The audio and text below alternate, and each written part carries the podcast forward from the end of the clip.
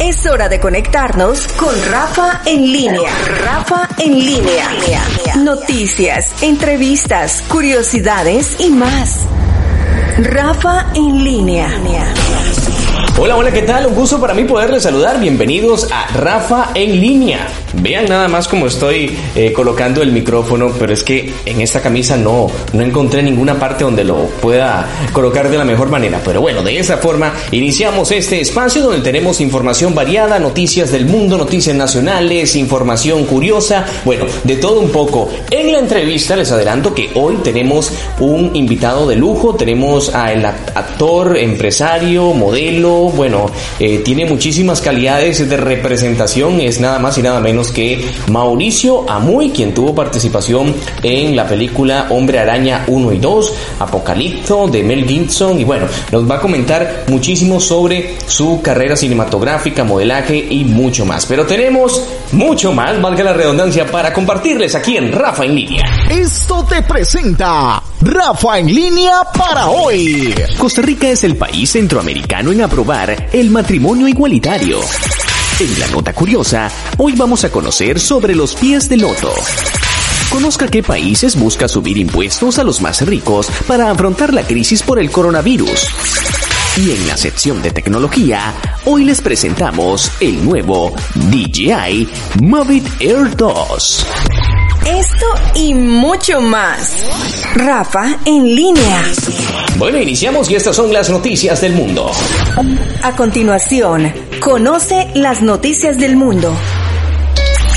Una de las incógnitas que faltan por resolver en medio de esta pandemia del coronavirus es cómo va a evolucionar el virus, si va a mutar y cómo podría hacerlo. A continuación, te contamos cómo mutan los virus, qué debe ocurrir para que un virus se vuelva más peligroso o más letal ¿Y qué se prevé que pase con el coronavirus? En medio de esta pandemia, aún hay muchas preguntas que los científicos todavía no han conseguido responder. Una de las incógnitas es cómo va a evolucionar el coronavirus, si va a tener mutaciones que lo hagan más o menos peligroso para los humanos. Aunque sepamos poco sobre el coronavirus, la ciencia ha ido acumulando muchísimo conocimiento sobre los virus desde que el primero fuera identificado en 1892. Sabemos por qué evolucionan y cómo lo hacen, y eso puede dar pistas a los científicos sobre el curso que va a tomar el SARS-CoV-2. Igual que nosotros, estos agentes infecciosos necesitan reproducirse seguir existiendo. Pero la singularidad de los virus es que no pueden hacerlo por sí solos. Son cápsulas con material genético que para poder reproducirse tienen que invadir células ajenas.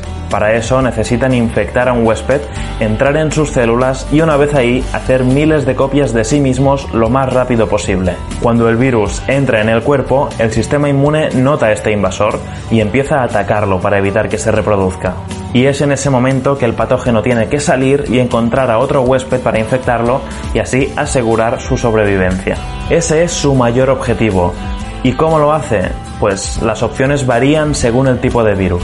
Puede ser a través de las gotículas que expulsamos al respirar, hablar, toser o estornudar, como en el caso de la gripe o del coronavirus. O bien puede ser inyectado en la sangre del huésped a través de un vector, como un mosquito, como pasa con el dengue o el zika.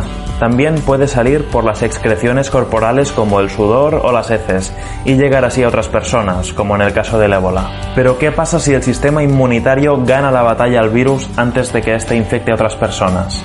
o si el virus es tan agresivo que mata o deja al huésped tan enfermo que éste no puede moverse e infectar a otros. En esas situaciones el virus no tiene a dónde ir y evolutivamente llega a un callejón sin salida.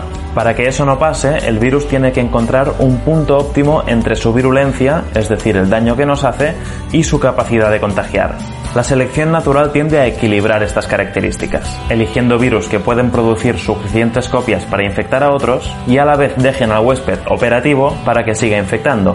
Esta es la clave de por qué unos virus prevalecen sobre otros y en parte explica también por qué este coronavirus está siendo mucho más difícil de controlar que su primo cercano, el SARS, que también causó una pandemia en 2003. La aerolínea LATAM la más grande de América Latina, anunció este martes que solicitó la protección de la ley de bancarrota de los Estados Unidos como proceso voluntario de reorganización y reestructuración de su deuda. La decisión se da como medida emergente ante el daño de las finanzas de la aerolínea, nacida de la fusión de la chilena LAM con la brasileña TAM en 2012, que ha dejado la cancelación de vuelos por la pandemia del nuevo coronavirus. A la luz del impacto sin precedentes que ha generado el COVID-19 en la industria mundial de aviación, este proceso de reorganización le proporciona a la TAM una oportunidad para trabajar con los acreedores del grupo y otras partes interesadas para reducir su deuda y obtener nuevas fuentes de financiamiento, dándole las herramientas para transformar al grupo acorde a esta nueva realidad, dijo la aerolínea en un comunicado. Sin embargo, tanto la TAN como sus filiales continuarán volando mientras se resuelve este proceso.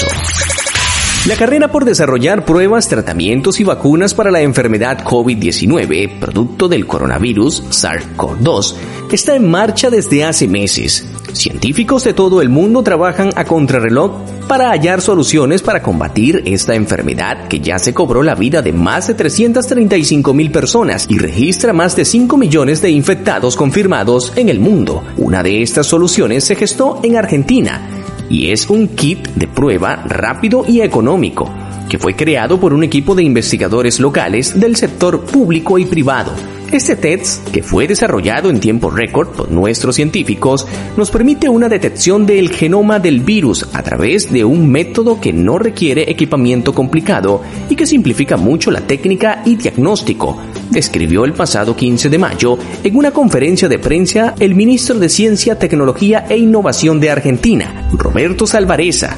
Pero, ¿qué es NeoKit COVID-19 y por qué es rápido y económico. Este es un test base molecular, es decir, que sirve para detectar la presencia del virus cuando se toma la muestra. Es un test como la reacción en cadena de polimésara. Se diferencia de los tests serológicos, que son los que habitualmente llamamos rápidos, porque contestan otro tipo de preguntas. Los serológicos identifican si la persona tiene anticuerpos contra el virus, pero no dice si la persona está infectada en el momento. Y el NeoKit es detección rápida porque en una hora, a diferencia del anterior, que necesita menos de 4 horas, se tiene el resultado para saber si está el virus presente. La crisis económica provocada por la pandemia le ha dado un nuevo impulso al debate sobre cómo las personas más ricas pueden ayudar a pagar el gigantesco costo fiscal de las medidas de emergencia tomadas por los gobiernos. En los países como Italia, España, Argentina o Brasil han surgido propuestas para recaudar los fondos adicionales que permitan mitigar las profundas huellas económicas que dejará la crisis global, mientras que algunos parlamentos hablan de crear una especie de impuesto solidario que se aplicará una sola vez. Otros insisten en que se requiere cambios permanentes en el sistema impositivo para aumentar la recaudación disminuyendo la desigualdad. Aunque circulan distintas ideas, la mayoría apunta a aumentar el gravamen de los recursos de las personas más que los impuestos a las empresas o al consumo IVA. La recaudación fiscal por el pago de impuestos sigue siendo muy baja en Latinoamérica y reduce poco las desigualdades. No olvide repasar estas informaciones en nuestra página Rafa en línea. Bueno, y tenemos muchísimo más para compartirles. Estas son las noticias nacionales. Estas son las noticias nacionales. El presidente de la República, Carlos Alvarado, y el ministro de Ambiente y Energía, Carlos Manuel Rodríguez, en coordinación con la ministra de Turismo, María Amalia Revelo, firmaron un decreto ejecutivo que establece una rebaja en el precio de venta del jet full pagado por las líneas aéreas. Este edicto modifica el decreto mediante el cual la gasolina de aviones subsidiada, el gas licuado petróleo, el búnker, el asfaltado y la emulsión asfáltica.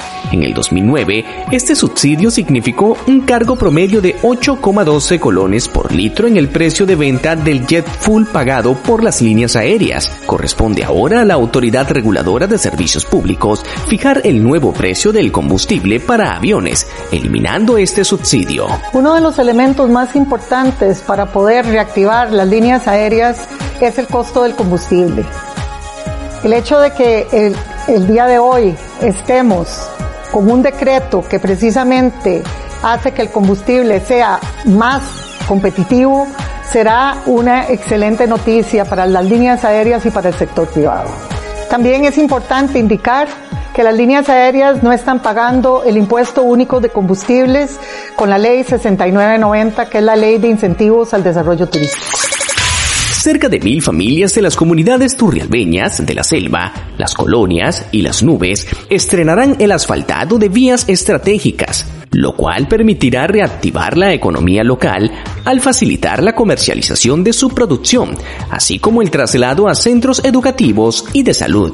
El proyecto fue realizado gracias a la articulación entre el Instituto de Desarrollo Rural, la Municipalidad de Turrialba y las comunidades a través de la Comisión Local de Caminos, lo que permitió el asfaltado de las vías entre la selva y las colonias en el sector de la Suiza y la ruta entre las colonias y las nubes en el sector de Tuis. La inversión total de las obras ascendió a 556,7 millones de colones, de los cuales la Municipalidad de Turrialba aportó 376,4 millones y el INDER 156 millones y el Comité de Caminos 24,3 millones. En tanto, el Ministerio de Trabajo brindó subsidios de empleo laboral a personas de las comunidades para la ejecución de algunos de los trabajos. Las obras incluyeron, además del asfaltado, el diseño y construcción del puente sobre la quebrada Delgado, excavación, limpieza y conformación de cunetas y canales, recolocación de tuberías, así como la construcción de alcantarillas y sus respectivos cabezales. Más de mil familias de las comunidades cercanas, cuya fuente de ingresos es la producción agropecuaria, se verán beneficiados con la finalización de estas intervenciones viales. Bajo la coordinación de la Comisión Nacional de Prevención de Riesgos y Atención de Emergencias, 77 empresas nacionales han hecho importantes donaciones hasta el momento para la atención de la emergencia. Así lo dio a conocer en conferencia de prensa el presidente de la Comisión Nacional de Emergencias, Alexander Solís, quien señaló que mediante una plataforma en su página web www.cre.go.cr, las empresas, fundaciones, ONGs y personas físicas se han sumado a este esfuerzo nacional. El sentido solidario siempre se ha manifestado en momentos de necesidad y todos los aportes han sido debidamente canalizados a las familias que más lo necesitan, puntualizó Solís.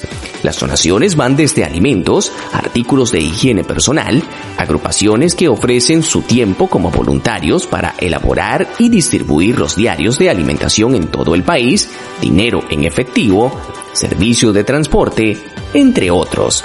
Estas donaciones han permitido llevar adelante una serie de proyectos como, por ejemplo, la apertura de cuatro albergues para la protección de 200 personas en condición de calle, gracias a la donación de la Junta de Protección Social. Las donaciones de alimentos han reforzado los diarios de comida que han llegado a la mesa de más de 107 mil familias. El presidente de la República, Carlos Alvarado, abogó por una Costa Rica diversa, plural y unida donde la empatía y el amor sean la brújula que nos permite salir adelante como país, al referirse al reconocimiento del derecho de las personas a contraer matrimonio civil que ha comenzado a regir. En un mensaje transmitido en redes sociales, Alvarado explicó que su trabajo como gobernante de Costa Rica no solo es defender la constitución política y el país, sino defender los derechos humanos como expresión de la libertad, autodeterminación y la dignidad humana. Costa Rica reconocerá el derecho de las personas a contraer matrimonio civil con otras de su mismo sexo, en estricto cumplimiento de una sentencia de la Sala Constitucional y de una opinión consultiva de la Corte Interamericana de Derechos Humanos. Al hacerlo, nuestro país se convertirá en el primero de toda Centroamérica y en el número 29 del mundo donde se reconoce este tipo de uniones. Como presidente, mi trabajo consiste no solo en defender la constitución política y el país, sino también en defender los derechos humanos como la expresión de la libertad, la autodeterminación y la dignidad humana. Por eso, nuestro deber es combatir todo tipo de discriminación, sea por discapacidad, etnia, cultura, credo religioso, sexo, identidad y expresión de género, orientación sexual o cualquier otra. El ministro de Deportes, Hernán Solano Venegas, autorizó a la Federación de Motociclismo Costarricense la guía de procedimientos específicos para la implementación de las disposiciones sanitarias del Ministerio de Salud, convirtiendo a esta actividad en el primer deporte de motor en regresar a las pistas para el desarrollo de sus prácticas. Bajo esta normativa, 600 pilotos acreditados ante la entidad deportiva y pertenecientes a las cinco disciplinas motocross, enduro, cross country, moto de alta cilindrada y motovelocidad podrán regresar a sus entrenamientos en las nueve pistas ubicadas en Puriscal, Coloradillo en Cartago, Sabanilla de Alajuela, San Mateo, Santa Ana, San Carlos, Guásimo, Pérez Celedón y Parque Viva, entre las medidas que deberán cumplir los motociclistas se encuentra el constante lavado de manos, horarios diferenciados para personas de riesgo, cita previa para la utilización de las pistas, aplicación de burbujas sociales, uso de mascarillas dentro de los recintos, rotulación, acatamiento de la restricción vehicular, entre otras. No olvide repasar estas informaciones en nuestra página Rafa en línea. Vamos al corte, enseguida regresamos con más de Rafa en línea. Muchas gracias por acompañarnos. Recuerde que nos puede escuchar, nos puede ver. Tenemos muchísimas plataformas y medios en los que se está retransmitiendo la señal del programa Rafa en línea. Ya casi regresamos. Rafa en línea. Estamos en alerta a nivel mundial por casos de COVID-19. Personas están enfermando y muriendo en todo el mundo a causa de este mortal virus. La economía se está viendo fuertemente afectada. Esta batalla la podemos ganar. Sigamos las recomendaciones que emite el Ministerio de Salud. No salir de casa a medida de lo posible. Comparta este mensaje con el hashtag Quédate en casa y evitemos más contagios de COVID-19 en nuestro país.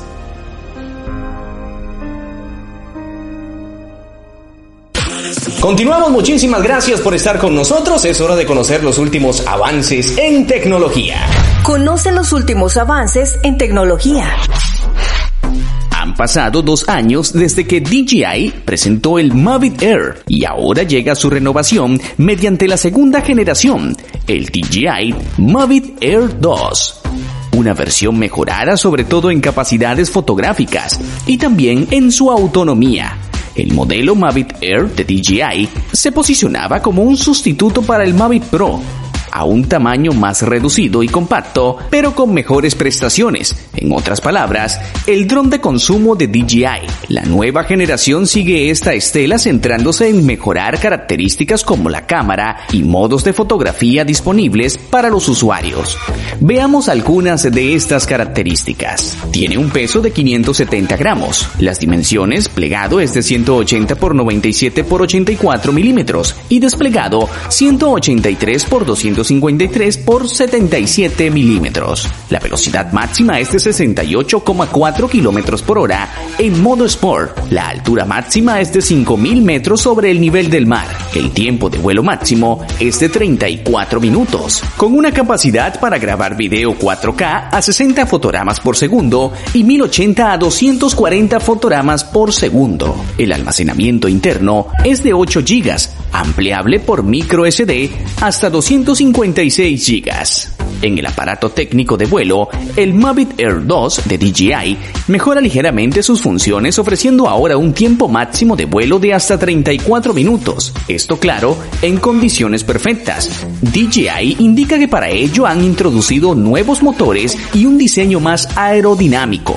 Diferentes características del dron que permiten vuelos más fáciles al evitar automáticamente obstáculos o seguir una ruta trazada por otro objeto. La función Focus Track por ejemplo, permite seleccionar un objeto para que el dron lo siga por el aire automáticamente. También ofrece la opción para crear rutas predeterminadas que puedan realizar el dron automáticamente. El dron introduce también nuevas características de seguridad para evitar obstáculos con sensores delanteros y traseros. Indican que nuevas luces auxiliares permitirán aterrizar el dron automáticamente y de forma suave, incluso de noche, por último, es destacable el uso de geopermitraje, que impide el uso del dron en zonas no permitidas como los aeropuertos. Y hasta aquí llega nuestra sección de tecnología en Rafa en línea. Ponga muchísima atención a la nota curiosa que tenemos para compartirles hoy. Lo que menos te imaginas, te lo presentamos a continuación. Esta es la nota curiosa. Hoy les presentamos los pies de loto. Así eran llamados los pies de las mujeres chinas, que desde su niñez eran vendados para que no crecieran y tuvieran un tamaño diminuto. Cuando las niñas tenían entre 4 y 6 años de edad, las madres comenzaban a vendarles los pies. Primero eran remojados en agua con hierbas para eliminar todos los restos de pieles muertas, y las uñas se cortaban tanto como era posible. A las pequeñas se les daba un masaje en los pies, para después quebrar los cuatro dedos más pequeños con el objetivo de acomodarlos como abrazando la planta del pie. El pie de loto era considerado la parte más erótica del cuerpo de la mujer, por lo que entre más pequeño era más codiciado por los hombres. De hecho, existía una clasificación. Aquellas mujeres que tuvieran los pies más delgados, pequeños, puntiagudos, arqueados, perfumados, suaves y simétricos, podrían convertirse en loto dorado, la máxima distinción de belleza femenina. Esta fue la nota curiosa, aquí en Rafa en línea. Bueno, muchísimas gracias a nuestros amigos de Rafa en línea. Esta es la entrevista y tenemos a un gran amigo que he tenido eh, una oportunidad de entrevistarle en una ocasión, este, en otro programa. Eh, y hoy vamos a conversar un poquito con bueno, hay muchísimas calidades para Mauricio Muy, pero no nos daría el tiempo para, para decir todo lo que, lo que hace, pero podemos decir que es modelo, actor, eh, bueno, director, de todo un poco, filántropo, eh, la Fundación Mauricio Muy, bueno, muchísimas cosas. Pero primero, Mauricio, muchas gracias por aceptar la invitación aquí en Rafa No, no, Rafa, para mí es un placer. Sé que aparte de que eres una persona con muchos méritos también, eres una persona profesional, eh, haces las cosas ¿verdad? Con entrega, con amor y pasión. Y yo sé que este programa al cual me has invitado es un éxito y, así va a ser. No, aquí eh, con el confinamiento, ¿verdad? Sin embargo, eh, nos detuvieron la vida un poco, ¿verdad? Dios nos detuvo la vida un poco, nos hizo un alto para reflexionar muchas cosas. En mi caso personal, me volví un poco más creativo, todavía más, y, y pude traer a la idea una, una, un proyecto nuevo que lo voy a mencionar más adelante en la entrevista. Pero eh, realmente lo importante es la salud. Ahorita trabajando con la fundación, estamos trabajando con productos no perecederos para la provincia de Punta Arenas. Sigo con la producción de cine, sigo con el entretenimiento, ¿verdad? Ahora eh, hay oportunidades en Inglaterra, también se abrieron puertas y yo creo que vienen cosas aún mayores, pero siempre agarradito en mi caso personal de la mano de Dios, ¿verdad? Eso no, no lo suelto y, sigo adelante. Mauricio, bueno, has tenido presencia en muchos medios de comunicación a lo largo del territorio nacional y también otros fuera del país. Este, muchos te conocen, pero para quien no te, para quienes no te conocen, ¿quién es Mauricio Mo? Bueno, Tal vez lo que me acuerdo mucho en Costa Rica hizo mucha bulla el hombre araña. ese era el, pico que salió en el hombre araña, ¿verdad? No tanto el modelaje, porque pienso yo que en el modelaje en Costa Rica no, es, no está como al nivel, ¿verdad? Que se trabaja en Estados Unidos o México, pero en el modelaje fui lo más reconocido en, Estados Unidos, que es lo que hoy en día hace mucha bulla todavía, que era con la agencia Wilhelmina de Nueva York, que es la agencia más famosa del mundo en modelaje. Y modelé para, para Prada, Gucci, Tommy Hilfiger y algunas otras marcas. En Costa Rica me, me conocía más como el hombre araña, porque salí en unos, en unos avances del hombre araña y aparte de eso en la segunda me puse el traje como el doble. Entonces la gente decía que era el hombre araña. ese fue el conocimiento, ¿verdad? De ahí vino Apocalipto Mel Gibson, eh, que me contrataron para hacer los avances mundiales, ¿verdad? Como la imagen oficial. Y de ahí fue donde me disparé un poco la carrera más a nivel internacional en actuación, aunque ya tenía papeles en Sex and the tenía papeles que había salido en You Men, con Vivica Fox y hasta una telenovela en, en, Estados Unidos que se llama Guiding Light. Yo era el mesero que salía cada rato ahí como en, la, en, los segmentos de, de, la telenovela, como tres meses. Eh, de ahí me dediqué a la filantropía, me dediqué a la Fundación de Niños en Alto Riesgo, ya son 11 años, y esto hizo que, tal vez la parte artística pasara a un segundo plano porque siempre el humano sobrepasa, ¿verdad? Siempre el humano es más, más sensible y fue donde me di a conocer más con la fundación Mauricio Muy Brazos de Amor, donde recibimos el premio en, el Festival de Cannes, el premio humanitario, y el premio del Conde de Cobrín de España, que es como el caballero, caballero de mérito y cruz de bronce.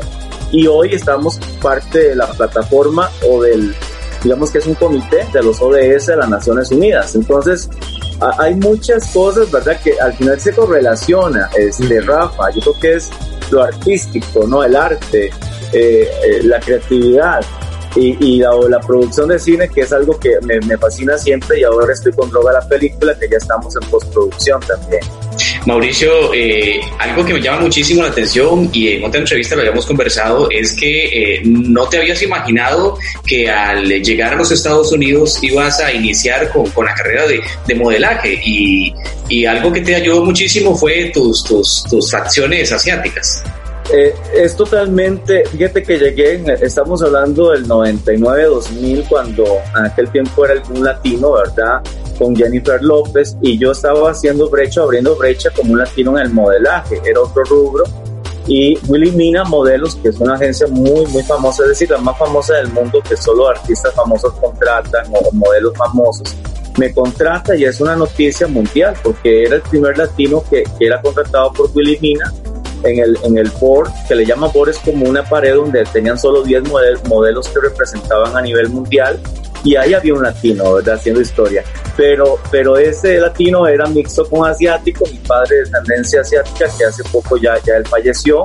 Y, y la verdad que fue un, eh, un momento especial porque uno no, no venía acostumbrado al modelaje, eh, o, o mejor dicho, saber del modelaje profesional, porque en Costa Rica respetamos el modelaje, pero a veces se da mucho no tan profesional en algunos aspectos, lo diría yo, ¿verdad? Y es que el modelaje, en el, modelaje en el que estuviste eh, fue de lo más alto, ¿verdad? Bueno, ah, por, ahí vi unas por ahí vi unas fotografías con Paris Hilton, Jennifer López, Carlos Ponce, bueno, eh, de lo más alto. Con todos ellos, con todos ellos. Aparte, el modelaje en, en Europa, Estados Unidos, eh, es un modelaje donde no es el modelo en sí que muestres tú el cuerpo, no, no es el cuerpo, tú eres la percha, pero lo que muestras es la ropa. Entonces allá te enseñan a modelar la forma para vender a los buyers, los que compran las piezas en los Fashion Week, y el Fashion Week realmente es para vender.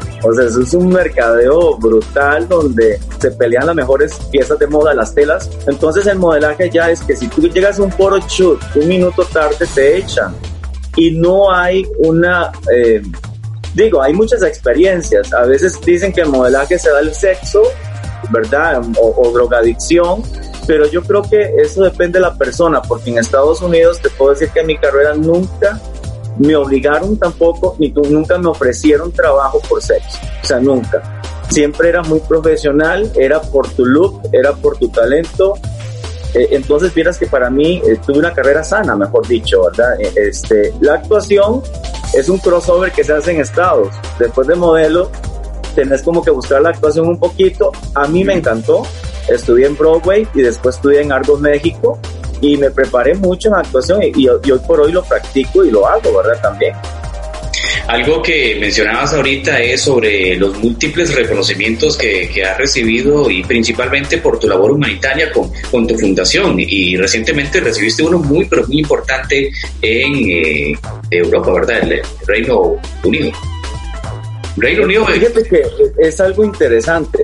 Mira, Rafa, yo no, nosotros no hacemos el trabajo por premios. Inclusive, las fotos que ponemos en la fundación, en la página, son fotos simplemente para mostrar la, la realidad de dónde van los recursos, ¿no? Porque eso es importante el gobierno lo pide y Hacienda tiene que checar muchas cosas pero de ahí yo creo que ha sido el testimonio de la misma fundación y el trabajo seccional donde somos transparentes y llegó hasta Canes y hoy ayer cuando me llega el premio en mis manos, ¿verdad? El, el, el premio CIMA, que es un premio muy reconocido en, en, nivel mundial, que es parte del gobierno de UK, ¿verdad? del Reino Unido.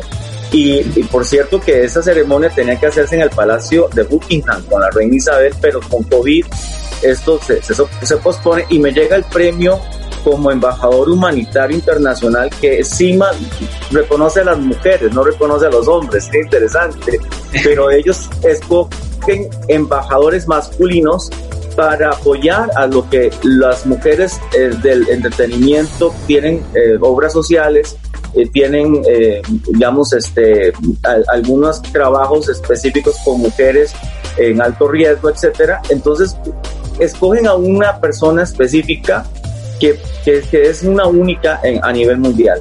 Y, y, hoy me tocó, o sea, me tocó y yo dije, wow, yo recuerdo que habían escogido una vez a un, a un famoso representador de, presentador de Univision y hoy me tocó. Entonces, los medios de Reino Unido me hicieron la entrevista, eh, terminé entrevistas, ahora comienza las noticias a rodar, tengo que ir a Reino Unido probablemente, pero de esto se, se acopla o se une mucho eh, con la defensa de la mujer, ¿no? Porque tú sabes que la discriminación a la mujer todavía existe. Mm. Y, y la Fundación Mauricio muy luchamos por eso, porque brazos de amor porque muchas veces la mujer le pagan menos que el hombre y, realmente él, tiene el mismo estudio, tiene la misma, eh, el mismo riesgo, a lo mejor puede ser abogada, puede ser doctora, etcétera, pero el salario es menos que el hombre. Y, y, esas son las cosas que una de las que luchamos en la fundación. Y creo que CIMA vio eso, ¿no? No solamente eh, defendemos esto y nuestros programas apoyan a las mujeres solas, madres solas que necesitan proyectos para desarrollar económicamente. Ya hoy hice la entrevista de CIMA y, los premios y, verdaderamente fue una, una, experiencia linda con, con, este noticiero que me, me hicieron la entrevista hoy. Pero bueno, aquí vamos trabajando, ¿verdad? Bueno, no, de verdad, eh, felicitarte por ese gran eh, logro que, que has eh, logrado, valga la redundancia. Y algo que también me llama la atención, Mauricio, es el paso que tuviste, un muy breve paso por la política. Mira, yo, yo creo que fue una experiencia. Nunca voy a decir que no vuelvo porque no sabemos. En, la vida uno no sabe y, y, siempre pongo en manos de Dios que Él sea lo que dirija. Este. Ok, yo creo que se me fue un poquito. Eh, entonces, yo creo que lo importante es que nos, nosotros, nosotros, ¿verdad? seguimos adelante. Eh, la política nos llevó a una eh, digamos, así una plataforma para conocer más de las necesidades de Punta Arenas en aquel paso, ¿verdad? Fue con, con base, ¿verdad? Con una, un partido que ayuda a las personas con discapacidad adulto mayor. Y yo creo que fue una plataforma importante para conocer San Vito, Puerto Cruz, malas necesidades. Y hoy por hoy nosotros estamos trabajando en proyectos que vienen a ayudar esto. Y que parte de ello va a ser la línea de ropa y que parte de ello va a incentivar la cultura indígena y, y lo que viene en, en, un sentido darle trabajo a mujeres, ¿verdad? En, esta, en estas zonas eh, rurales de la zona sur. Pero creo que es una plataforma importantísima, creo que uno puede eh, tener influencias, ¿verdad? Positivas, usar esa plataforma para hacer el bien.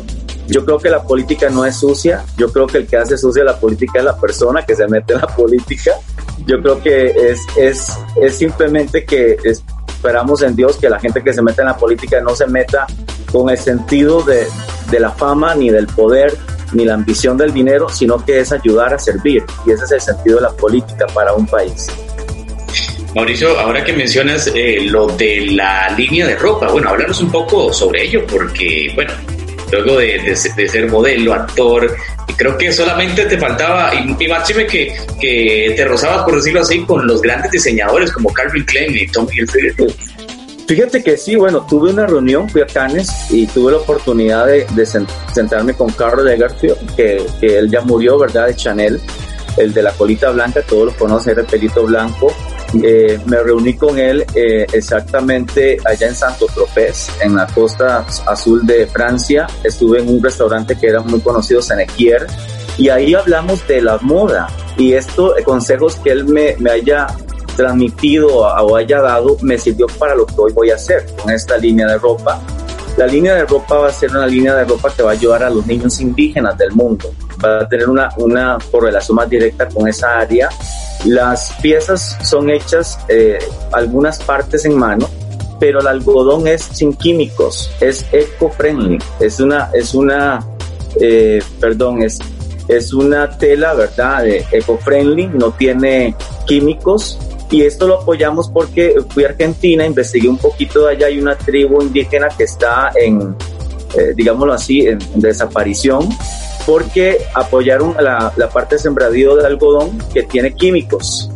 Eh, en un momento dado trabajaron para Monsanto y hoy los niños que nacieron de esas familias tienen tumores cancerosos. Entonces es, eso, es horrible verlos morir tan jóvenes y decidimos apoyar que este material que viene de Argentina lo vamos a apoyar para la, la, ropa, que son piezas únicas, es una marca así de lujo, no te digo que va a ser una marca digamos este eh, económica, es una marca de lujo y es una, una ropa única, son piezas únicas. Aquí lo importante, lo, importante y es lo que te estoy captando es eh, el, el, objetivo, el fin de lo que, de lo que se recaude con la, con la ropa.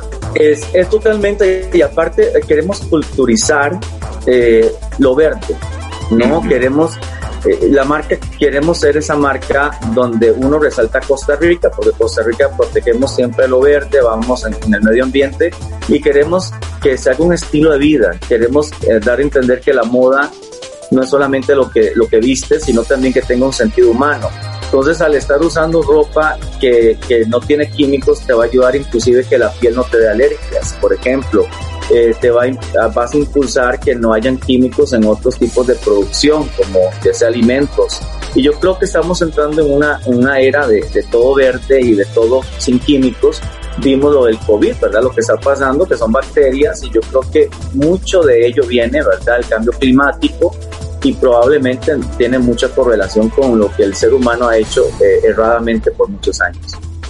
Mauricio, bueno, para finalizar, este, tal vez si nos hablas sobre esta espectacular producción que, bueno, dio mucho de qué hablar por las eh, escenas eh, donde cerraron una parte de, del área metropolitana eh, y la gente se asustó, pero ¿qué pasa? ¿Estos carros picando? ¿Qué sería lo que sucedía? Pero es una película que se está, bueno, me imagino que la deben de tener ahorita en pausa, pero, pero están trabajando en ello.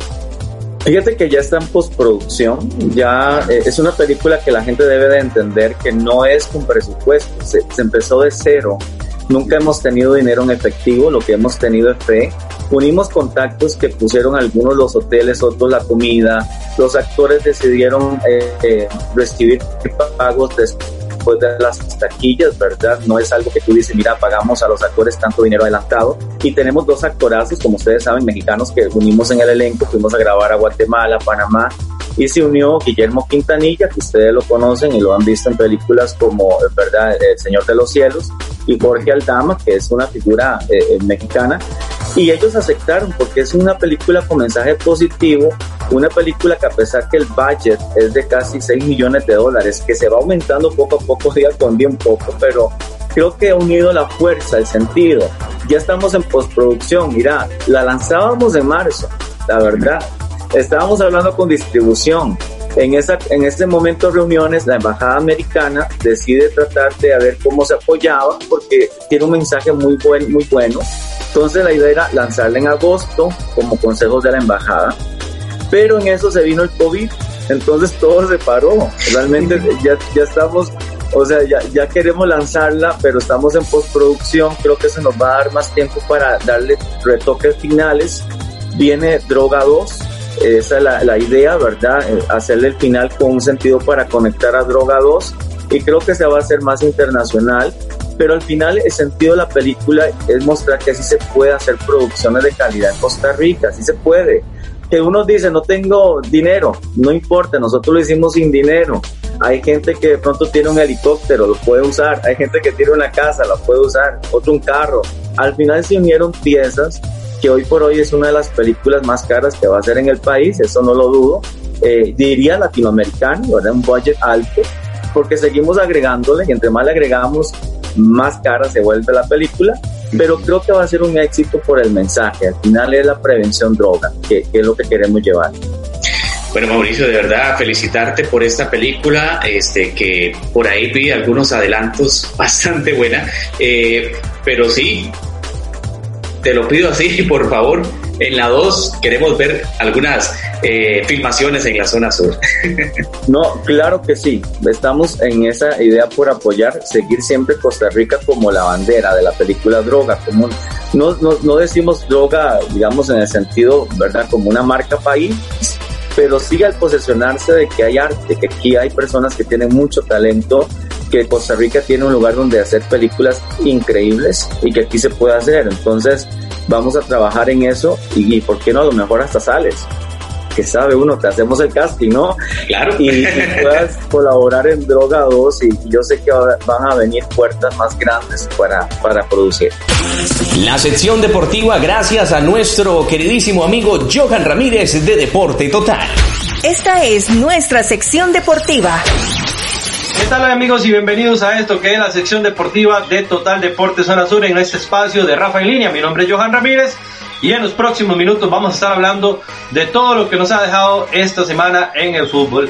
Y vamos a iniciar inmediatamente con lo que nos ha dejado la mitad de semana en los resultados día martes, miércoles y jueves donde vemos los resultados a continuación. Cartaginés le gana al equipo de Jicaral Cercova cuatro goles por dos el martes anterior. Para el día miércoles, Grecia le pega un, duro golpe al equipo de la Liga Deportiva La Juelense, tres goles por uno. San Carlos le gana 3 por 0 al Santos de Guapiles. Saprisa le gana un incómodo Limón 1 por 0 el día miércoles. Para el día miércoles también el equipo Universitarios pierde ante el equipo Herediano dos goles por uno. Y Guadalupe el día jueves le gana tres goles por uno al Pérez León. Con esto pasemos a ver también la tabla de posiciones, donde el Saprissa ahora es más líder con 42 puntos en la primera posición. Aparece la Liga Deportiva Alajuelense con 35 puntos en la segunda posición. Herediano en la tercera posición con 30 puntos y ahí se viene una pelea bastante disputada entre varios equipos como serán Guadalupe con 28 puntos después del gane se mete en zona de clasificación. Cartaginés también con 28 puntos en la quinta posición. El equipo de Jicaral Cercova aparece en la sexta posición con 26 puntos. San Carlos con 23 puntos en la séptima posición. Octavo lugar para el equipo de Grecia con 22 puntos. En la novena posición Santos de Guapiles con 17 y cierra la tabla de posiciones Pérez León con 16, Limón con 15 y el equipo universitarios con 13 puntos. También vamos a ver lo que es la tabla acumulada y nos vamos a ir a parte baja prácticamente, donde los tres equipos que están peleando el no descenso serán Santos de Guapiles con 41, un poco ya más libre de esa zona del descenso, pero Limón y el equipo universitario también están en una franca pelea a pesar de que hay una, una distancia de 9 puntos a 12 disputar, la tiene bastante difícil el equipo universitario con el equipo de Limón. Vamos a también a repasar rápidamente la próxima jornada de, esta, de este fin de semana. Para este sábado, Grecia será casa ante el equipo de Guadalupe a las 3 de la tarde. Jicaral Cercova recibirá al equipo de Universitario a las 3 de la tarde también. Para las 7 de la noche de este sábado, Herediano será casa ante el Santos de Guapil. Y para el domingo, Pérez Celedón será casa ante Limón a las 3 de la tarde. Para las 6 de la tarde, San Carlos recibe al Cartaginés. Y a las 6 de la tarde, en el estadio Alejandro Morera Soto, se jugará el Clásico Nacional Liga Deportiva La Juelense ante el Deportivo Saprissa. Bueno, y vamos a hablar también de notas nacionales donde el alcalde Efraín Lara visitó el estadio Fortunato Atencio, donde dio a conocer la preocupación en este inmueble y también se reunió con el arquitecto eh, que tuvo, en este caso, que ver con la construcción y remodelación del estadio y se sintió bastante, bastante triste y molesto, ya que en estas instalaciones se han adueñado de lo ajeno y promete ver soluciones rápidas para que este inmueble vuelva a ser del pueblo y así ser utilizado el Fortunato Atencio. Ahí vemos imágenes de este inmueble que prácticamente a estas alturas todavía no ha sido entregado. Es una lástima y vamos a ver qué pasa en los próximos días con el tema del Fortunato Atencio. Y también en otra nota de la zona, la municipalidad de Corredores con representantes del ICODER y personal municipal visitaron el terreno del barrio El Estadio, donde impulsan el proyecto para construir el gimnasio municipal, una infraestructura moderna que apoye al deporte y en diversas áreas agradecen en la disposición del ministro del Deporte y sus acompañamientos en esta iniciativa. Así que hay que aplaudir tanto a la municipalidad de Golfito como a la municipalidad de Corredores en esta iniciativa por recuperar espacios para el deporte en la zona sur. Vamos a las noticias internacionales. Y es que Pablo Dybala es merecedor de un aplauso, ya que el jugador, después de haberse recuperado de dos veces del COVID-19, ha donado 12 millones en equipamientos para los hospitales de su natal Córdoba, en Argentina. Hay que destacar esta nota del jugador argentino Pablo Dybala, actual jugador de la Juventus. En otras noticias internacionales también, recordarles que regresa la Premier League. Será el próximo 17 de junio que regresará con dos partidos donde será el Aston Villa ante el Chelsea United y el Manchester City ante el Arsenal. Y para cerrar, este niño nigeriano hizo un sueño por convertirse en un arquitecto en el futuro, hizo una maqueta del estadio Nou, así como ustedes están viendo la imagen. Hemos llegado al final de la sección deportiva de Total Deportes Zona Sur en esto que es Rafa en línea. Seas hasta la próxima. Gracias Johan por la información del deporte. Bueno, estamos llegando a la parte final de Rafa en línea. Recuerde que eh, publicamos de forma separada cada uno de los espacios que tenemos aquí en nuestro programa en la página Rafa en línea. Usted puede encontrar toda la información, por supuesto, dele me gusta, comparta eh, los enlaces y para eso estamos aquí, para poder informarle, para poder traerle contenido variado en este programa que ya es el tercero, por cierto. Así que muchas gracias. Recuerde, estamos también en las plataformas de podcasts, Spotify, estamos en Google Podcasts, en iTunes Podcasts, bueno, en que prácticamente eh, todas las plataformas. Así que por ahí nos puede encontrar. Estaremos en la próxima. Hemos llegado al final de Rafa en línea. Síguenos en todas nuestras plataformas. Hasta el próximo programa.